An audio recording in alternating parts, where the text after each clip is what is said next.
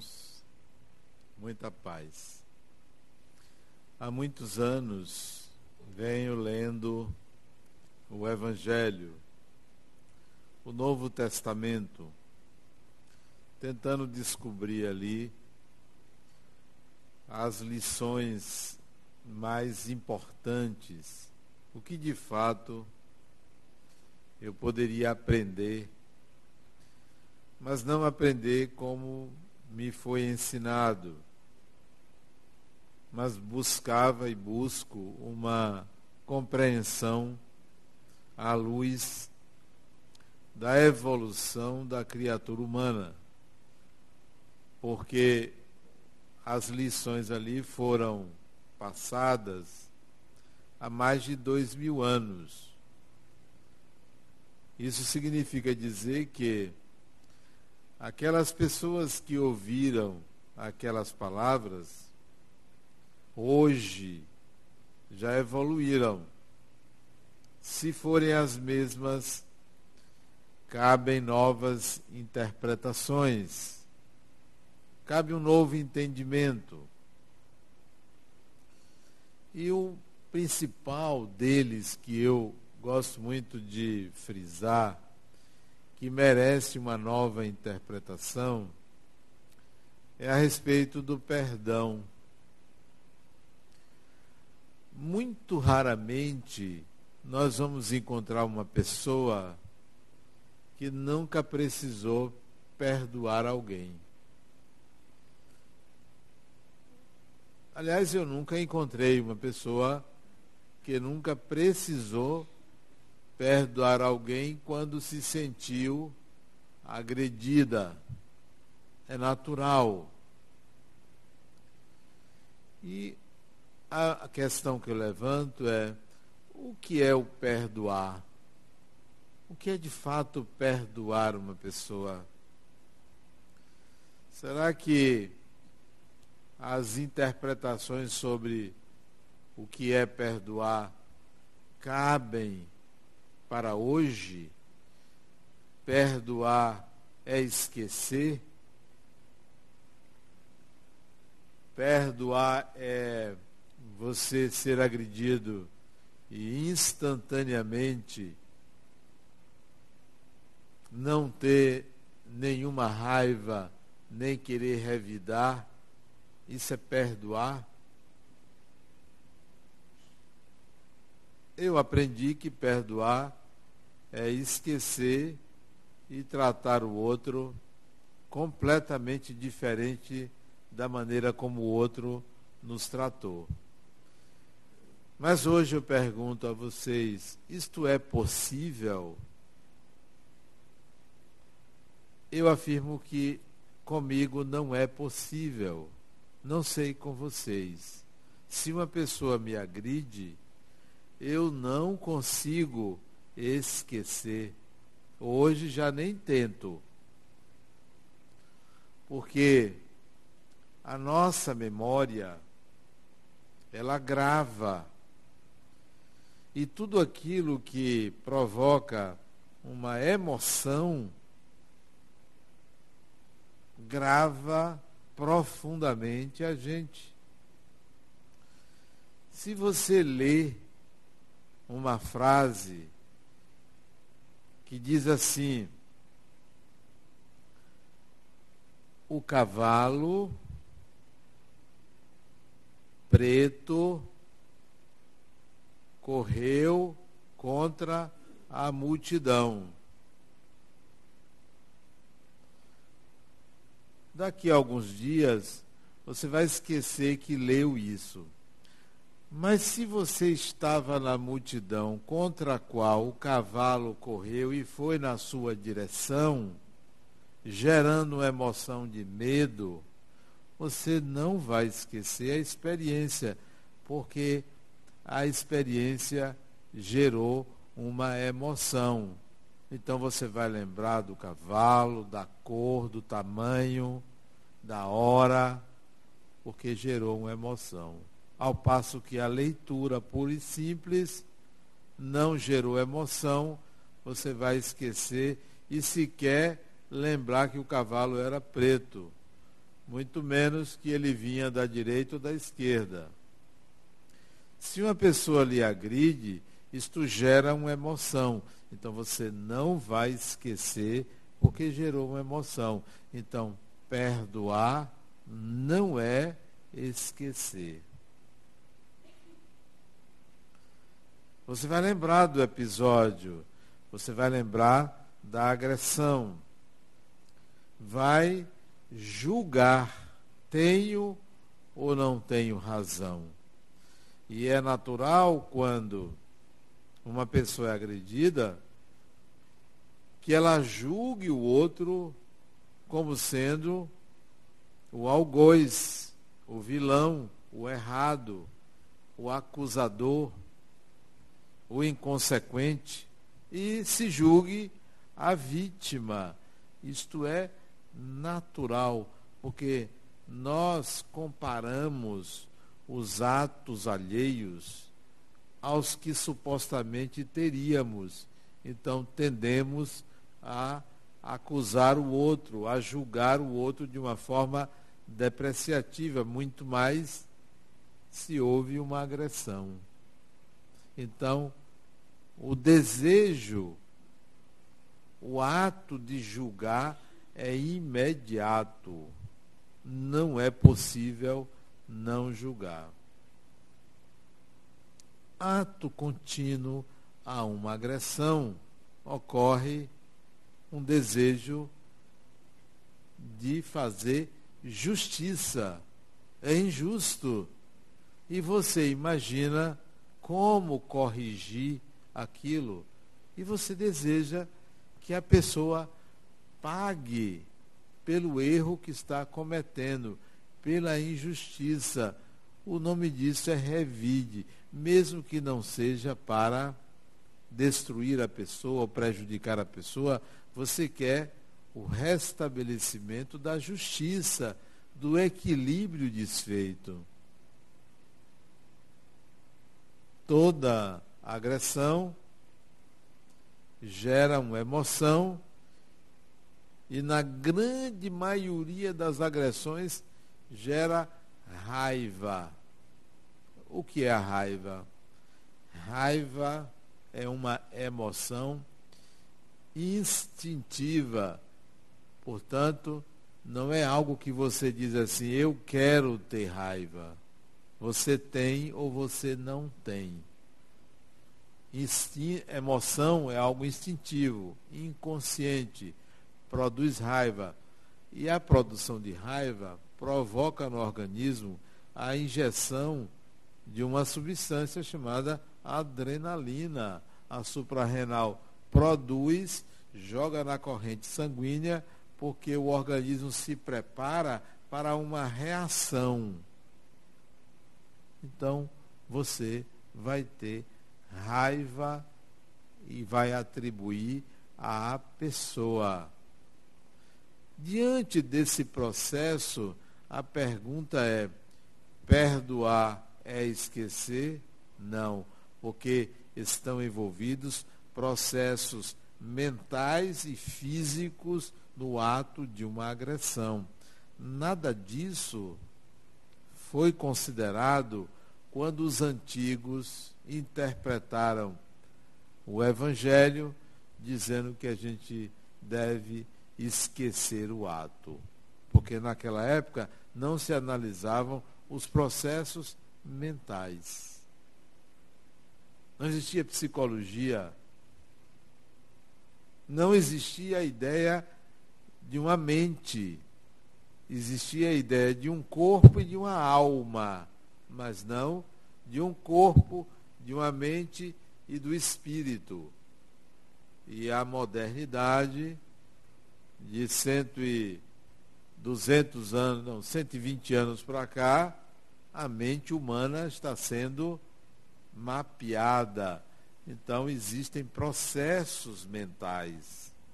E a questão é então o que fazer diante de uma agressão e como considerar o perdão. Como considerar o perdão? Bom, então se uma pessoa me agride, eu vou entender que eu vou ter raiva. Eu vou aceitar a emoção. Eu vou compreender que ela é legítima, ela não é ilegítima. Eu hoje de manhã caminhei com um amigo meu. Três vezes por semana eu caminho oito quilômetros. E ele veio conversando comigo, dizendo, Adenauer, eu não entendo por que eu estou com um problema com uma pessoa que antes era minha amiga, nós estamos brigando, e basta eu vê-lo que me sobe uma coisa dentro de mim, eu tenho tanta raiva que dá vontade de bater nele. E eu não consigo evitar isso. Isso a partir de hoje você vai legitimar que você é um ser humano. É normal ter isto. É normal. Aceite você ter raiva. Não adianta você querer eliminar a raiva. Ela é real, ela é automática. A questão é o que fazer com ela. O que fazer? Então, foi agredido? Se aparecer a raiva, fique tranquilo. Eu estou com raiva. Eu tenho raiva de fulano ou de fulana. O que é que eu faço? Legitimar a raiva é o início do perdão. Querer esquecer é dizer: eu não vou conseguir perdoar, eu vou me enganar. Então, primeiro passo, legitime a raiva. Legitimou, estou com raiva, estou com raiva de fulano. Segundo passo, para o perdão. Quais as razões de fulano? Então eu mudo o julgamento de que eu tenho razão e ele não tem, eu vou encontrar as razões. Fulano fez isso, fulano me agrediu porque ele me vê como rival, porque ele é alguém que quer me retirar tal objeto, é alguém que acha que eu lhe feri, etc, etc. Eu vou tentar encontrar as possíveis razões do outro. E quando eu digo razão, não quer dizer que o outro tenha razão, quer dizer causas do outro. Quais os motivos do outro? Não é que o outro tenha razão, não. Qual o motivo? Uma pessoa pode roubar outra e eu dizer, eu entendi porque ela roubou. Ela roubou porque ela quer ter o que o outro tem e ela não alcança. É por inveja. Entendi, foi a inveja. Ou então eu posso entender que o roubo se deu por um transtorno de personalidade antissocial ou dissocial. Entendi. Essa pessoa tem uma psicopatia. Então eu tenho que encontrar os motivos da agressão do outro. Isso não significa dizer que o outro está certo e eu estou errado. Eu quero entender os motivos. Nós não fazemos isso. Simplesmente dizemos, o outro está errado. A injustiça vai à frente sem o entendimento dos motivos. Então, para você perdoar uma pessoa, você precisa compreender os motivos da pessoa, o que não significa dizer que ela está certa ou errada. Terceiro passo, para perdoar. Porque se você não fizer isso, você não vai aprender o que é o perdão.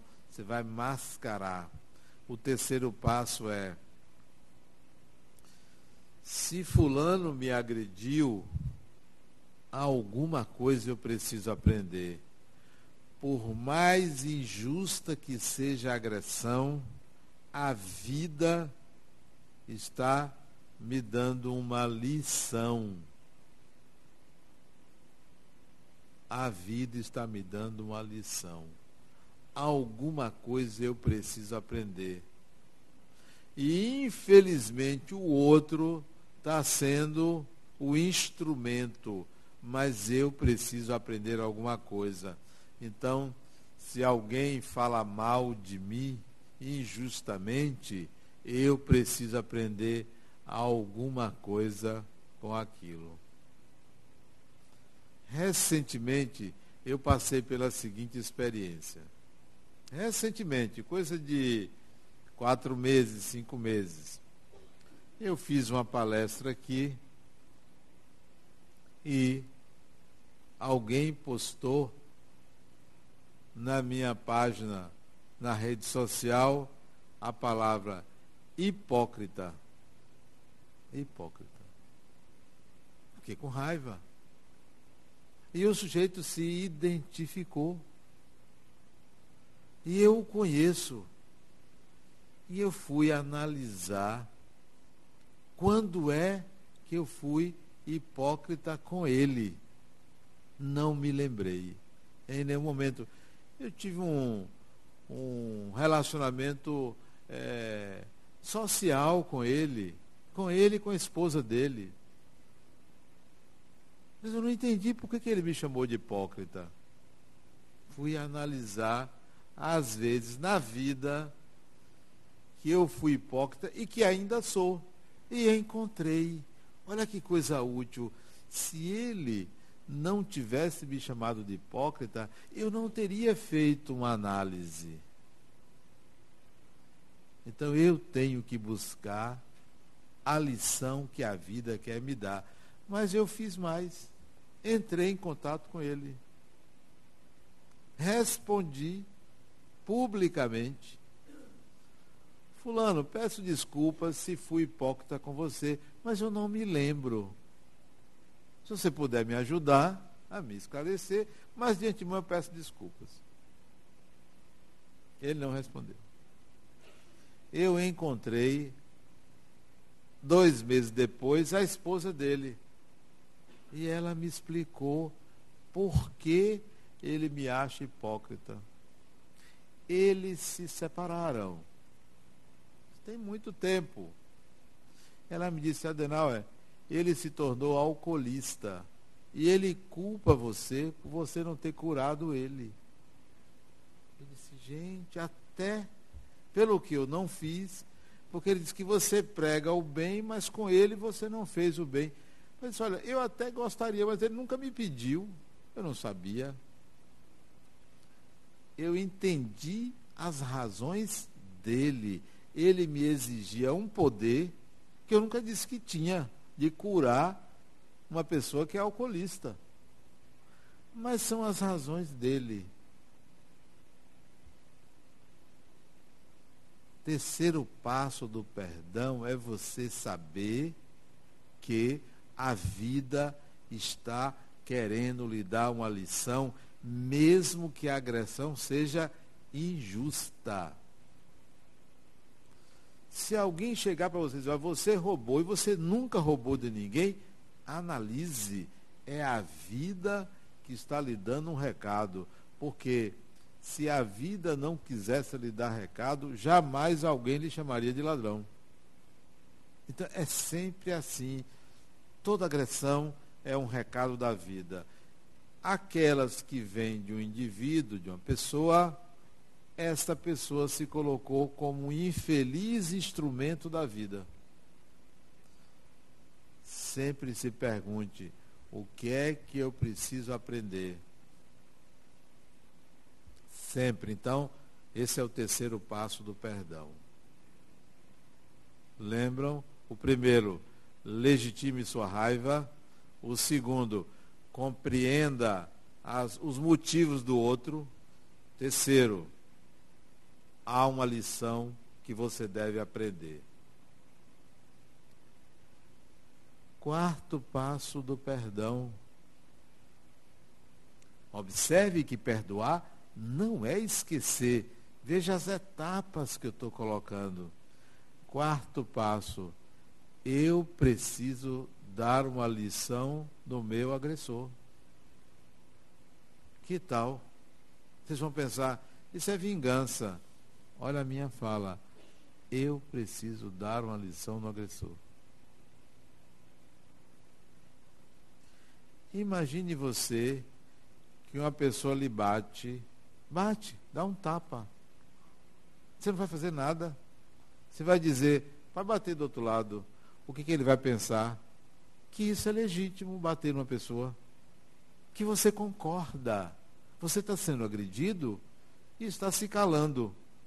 Ora, se uma pessoa lhe bater, vá à justiça. Denuncie. Porque esta pessoa precisa aprender a não agredir fisicamente a ninguém.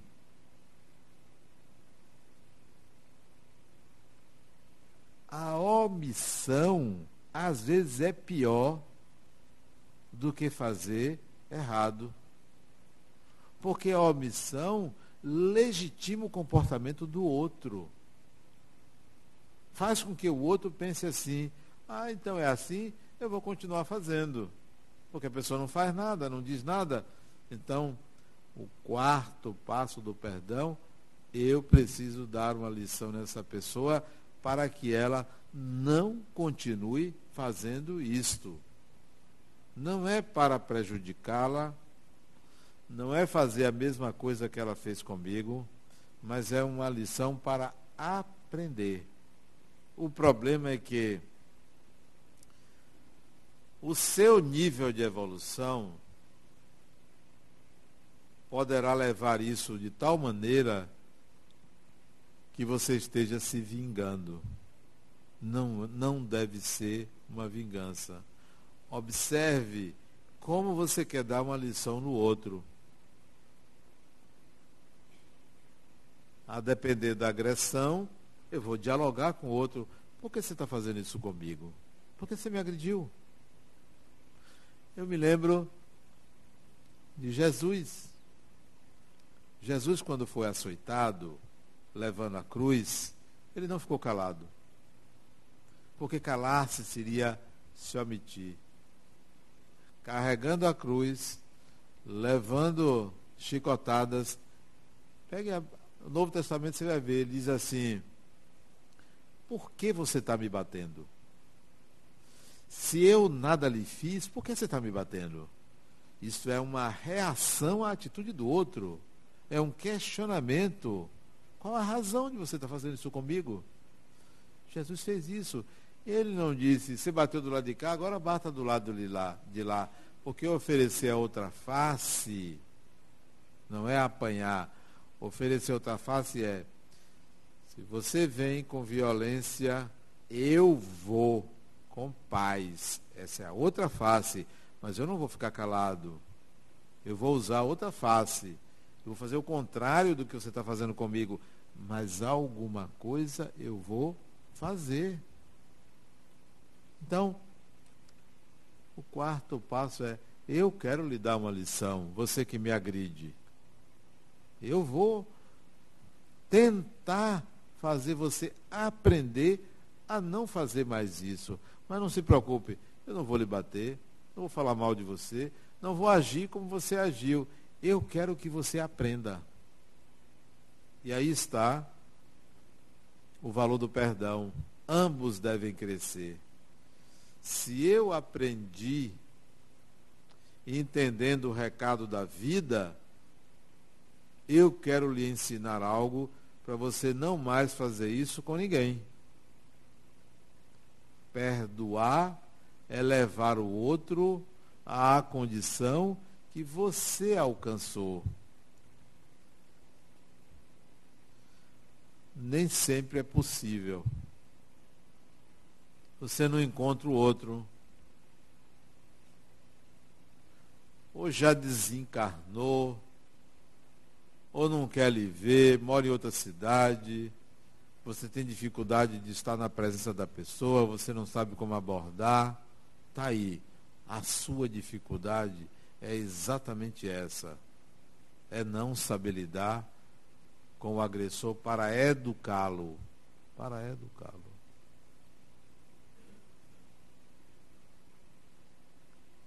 Se você conseguir isto, você perdoou. Que é você crescer e o outro crescer, porque o outro aprendeu. Eu já vivi várias experiências que eu pude colocar isso em prova. De agressões, não que seja exemplo de nada, mas eu gosto de testar aquilo que eu estou aprendendo. Né? Eu vou testar isso. Eu vou falar com a pessoa que está com vergonha porque me agrediu. Porque também tem isso. A pessoa sabe que fez errado e já não quer encontrar você porque tem vergonha. Ah, esse aí é que é bom, que você deve procurar a pessoa. Vem cá falando, o que é que houve? Por que você fez aquilo comigo? Uma vez uma pessoa falou mal de mim, é fácil falar mal de uma pessoa pública. É fácil, facílimo. Porque a pessoa pública é Deus e demônio simultaneamente, né? Você não gosta, você projeta o seu lado ruim. Se você gosta, você projeta o seu lado bom. Mas isso não é a pessoa, né? não sou eu, eu sei que é projeção do outro. Então, uma vez, você falou mal de mim, ele era engenheiro na época.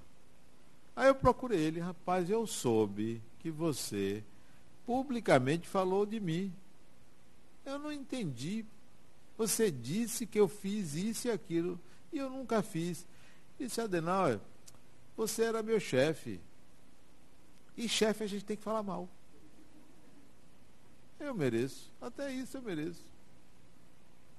Ah, mas eu disse, mas fulano, você está falando coisas que, que atingem a minha imagem. E eu nunca fiz isso. disse, não, vai desculpando. Mas eu fui procurar ele. Então não faça isso. Você faz isso com outras pessoas, você vai arranhar mais da pessoa. Mas creio que é melhor o diálogo, né?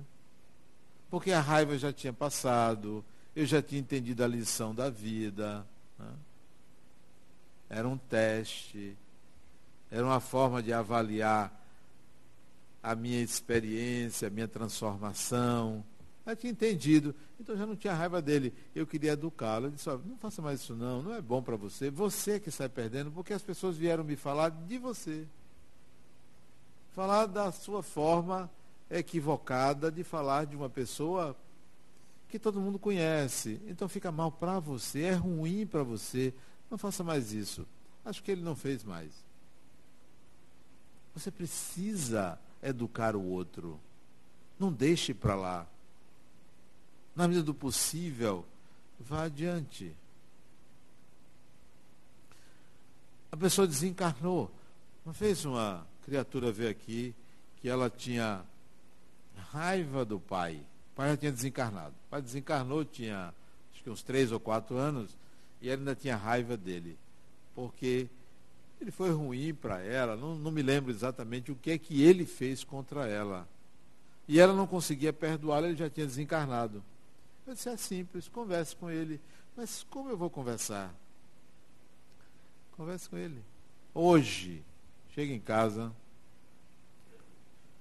Você mora com quem? Eu e meu marido. Peça ao seu marido para sair do quarto. Que você vai conversar com seu pai. Bote uma cadeira do lado da cama e chame seu pai.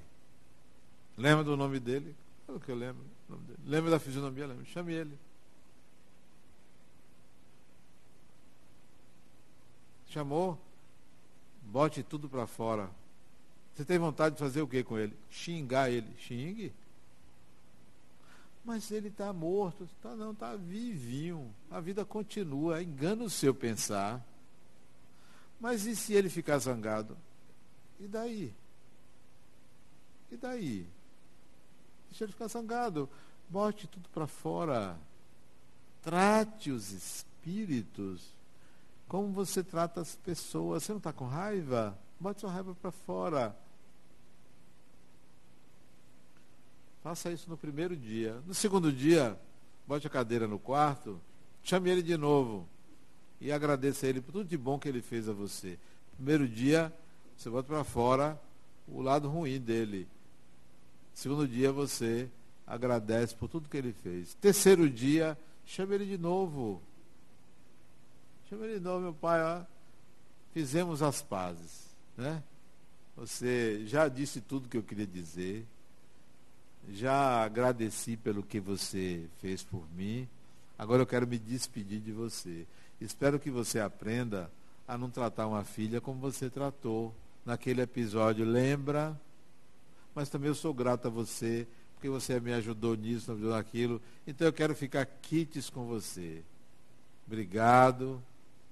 Até logo. Faça isso. Isso é o perdão. O perdão não é o esquecimento, é a ressignificação da experiência, onde você descobre que você tinha alguma coisa a aprender naquela experiência, mesmo se colocando como vítima.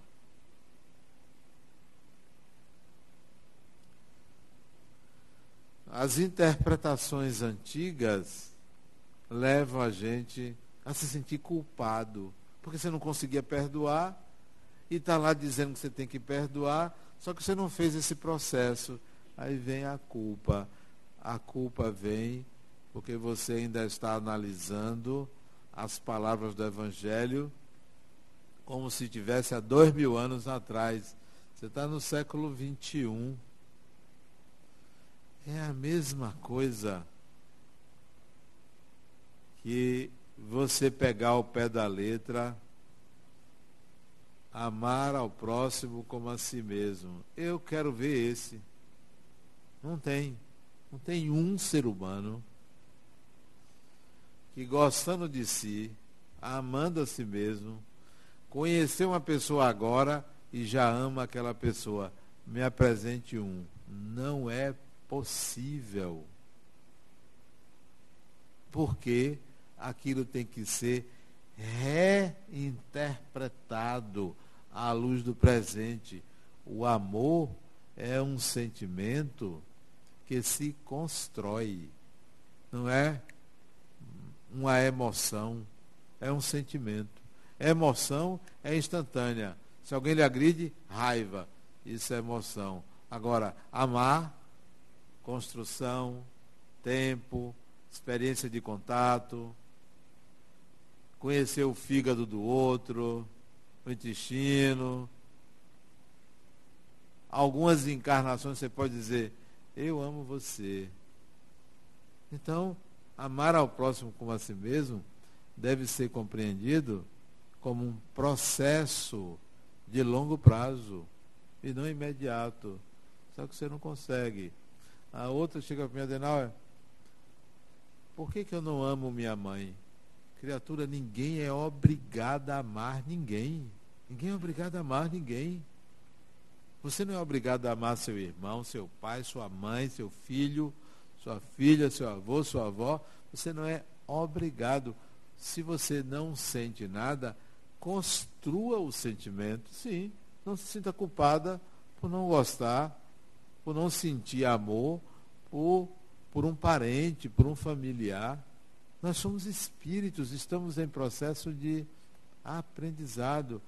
O amor é uma construção. Agora, respeite sua mãe, respeite seu pai, porque no Evangelho está honrar pai e mãe. Não está escrito amar pai e mãe. Honrar. Então você tem que honrar, respeitar.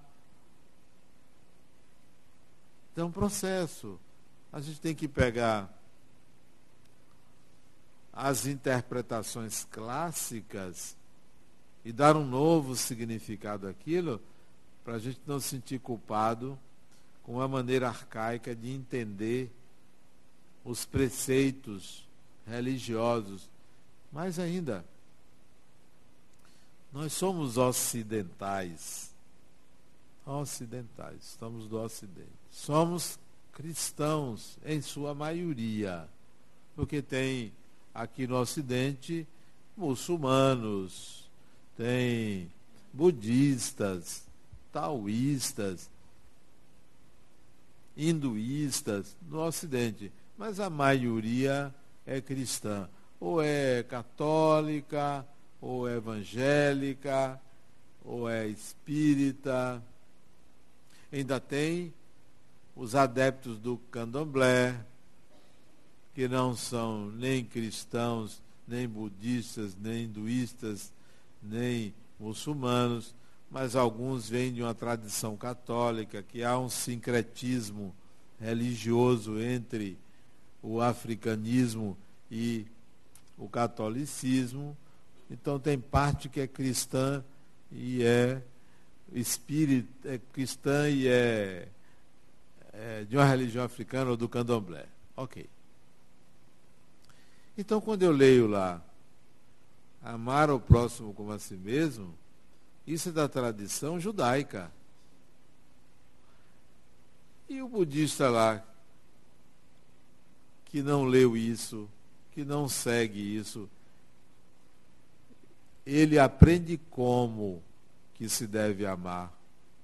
No budismo, a palavra amor existe, mas o sentimento a ser construído chama-se compaixão. Compaixão. Que é uma empatia solidária com o outro colocando-se no lugar do outro para minorar a dor do outro. Compaixão. Então, ele não aprende que se deve amar o próximo com a si mesmo, porque isso é um preceito judaico-cristão. Mas ele aprende algo tão importante quanto, chamado compaixão. Para a gente entender que uma lição, ela não é universal ela é particular. Que seria bom que todas as lições das religiões se unissem, porque são complementares, não são excludentes. E se uma pessoa reencarna sempre numa tradição religiosa, isso é um viés. Seria bom se a gente reencarnasse uma vez na Índia, na China, na Europa, na África, para a gente compreender a vida sob diferentes paradigmas e não simplesmente em cima de um conhecimento achando que todos devem entender daquela forma. Não. A diversidade é a única unidade que existe. A diversidade. Uma vez eu fui, uma vez não, algumas vezes eu fui em Barcelona e vi as obras de Gaudí. Já ouviram falar de Gaudí? Espanha? Estive lá no Museu de Gaudí na casa onde ele morou, e no Parque Güell, que tem as estruturas, os pilares que ele projetou, ele é arquiteto. E fui lá na Catedral da Sagrada Família, não entrei, mas vi do lado de fora. E eu vi uma mente diferente, porque projetou de uma forma que eu nunca imaginei que um arquiteto pudesse projetar daquela maneira. Fui uma vez no Museu Reina Sofia, em Madrid, ver a famosa obra de Picasso, Guernica, que é uma pintura completamente diferente, o cubismo, né? diferente daquela pintura clássica, né? romântica, tudo isso para dizer a vocês que a mente humana representa a diversidade do Criador. E nós pensamos que somos uma unidade. Somos seres diferentes uns dos outros, cuja única semelhança é a origem divina. Mas a partir dali vêm as grandes diferenças e a gente tenta encontrar elementos comuns. Mas quando a gente tenta ele encontrar elementos comuns, a gente anula a singularidade da pessoa, a singularidade do ser humano. Então, cada pessoa é uma unidade diferente. Tudo isso gerado por, pelo Criador. Pensando assim, a gente vai respeitar mais aquilo que a gente não compreende, aquilo que a gente é, não aceita no outro, porque nós queremos a unidade. Achamos que todas as pessoas devem é, ser iguais. Nós não somos iguais. Nós somos diferentes. Agora, merecemos o mesmo tratamento, o mesmo respeito, mas somos seres diferentes. Isso poderia facilitar a convivência. Em geral, a nossa convivência exige que todos sejam tratados igualmente e vistos igualmente. Nós não estamos acostumados à diversidade, a entender que as pessoas são diferentes, se comportam de forma diferente e são tolhidas por uma exigência absurda de igualdade improvável que seja real. Os pequenos deslizes, é, as pequenas transgressões, as incompreensões de uma pessoa, a gente deve entender que tudo isto é natural, é natural, mas a gente supervaloriza a transgressão, a mínima transgressão. A mínima imoralidade a gente não aceita, condena, critica, quer destruir, quando existem aspectos muito mais importantes a serem trabalhados na nossa personalidade do que se incomodar com a inconformidade de uma pessoa. Aquilo que não é conforme, aquilo que não é igual, a gente está sempre tentando limitar o ser humano a um padrão improvável que aconteça. Aí a gente não perdoa o comportamento do outro. Não aceita, se afasta, fala mal, diminui. Uma vez uma pessoa é, me procurou se sentindo culpada porque ela fez um aborto. E ela se tornou espírita. Já devia ter quase 40 anos e o aborto foi feito lá pelos 19, 20 anos de idade. E ela se sentia culpada. Adenal, eu não trouxe uma vida, um espírito que ia reencarnar. Até hoje eu rezo pelo filho que eu não tive. Eu disse, criatura, você está perdendo o seu tempo. O que que você fez? Eu disse, eu fiz um aborto. Eu disse, não, isso não foi, isso não é o problema. O que você fez é o que você é. Você precisa fazer melhor. Sabe o que, que você é? Ao fazer o aborto, é simplesmente uma pessoa que não valoriza a vida. Que tal você passar a valorizar a vida? Ela disse, mas eu tive filhos depois. Eu disse, não, a questão não é. Ter filhos não significa valorizar a vida. Sabe o que é valorizar a vida? É não tirar a esperança de ninguém. Seja uma pessoa que dê esperança aos outros de viver.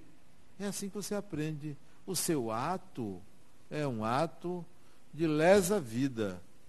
A mesma coisa que alguém hoje tirar a esperança do outro está lesando a vida. Então, dê esperança. Estimule as pessoas a crescer, a se desenvolver. Dê vida ao outro não é simplesmente gerar um corpo, nem sempre gerar um corpo é estimular a viver, é apenas ser receptáculo físico para que alguém reencarne. Então, dê esperança. São essas é, mínimas experiências ou percepções ou interpretações que tira peso da nossa consciência. Domingo passado eu fui a um aniversário e tem um jovem de 30 anos que eu conheço há muito tempo. Ele sempre foi muito agitado, né? muito vaidoso. E nesse dia ele estava quieto, conversando. Sabe aquela pessoa mais madura? Eu publicamente disse, gente, houve alguma coisa com fulano. Ele está ótimo. Isso é dizendo para ele, para todo mundo, todo mundo, família, né? Aconteceu alguma coisa com fulano, com você. Você está uma pessoa ótima. Ele deu uma risadazinha, disse, já sei. É capaz de ter mudado de namorada. E foi a nova namorada dele está levando ele na corda curta. O rapaz mudou. Tá pianinho, né? Cerveja, mudou. E eu disse, você está muito melhor assim. A namorada dele não tinha chegado ainda para o aniversário. Eu, disse, eu quero conhecê-la. Eu quero dar parabéns a ela. Porque ela dobrou um gigante, né? Aquele gigante cheio de si. Aí a menina veio, né? A menina chegou. Baixinha, magrinha, olha. Cuidado, né? Baixinha, magrinha, só falta ser sergipana. Mudou aquele gigante, rapaz, você vê. Valorize a vida, estimule a vida. É essa maneira com que você pode dizer assim: eu estou crescendo. E quando você conversa com as pessoas, diminuindo elas, olhando o lado sombrio delas, você está tirando vida. Ou quando você critica para diminuir a pessoa, exaltando-se, você está tirando a vida de uma pessoa.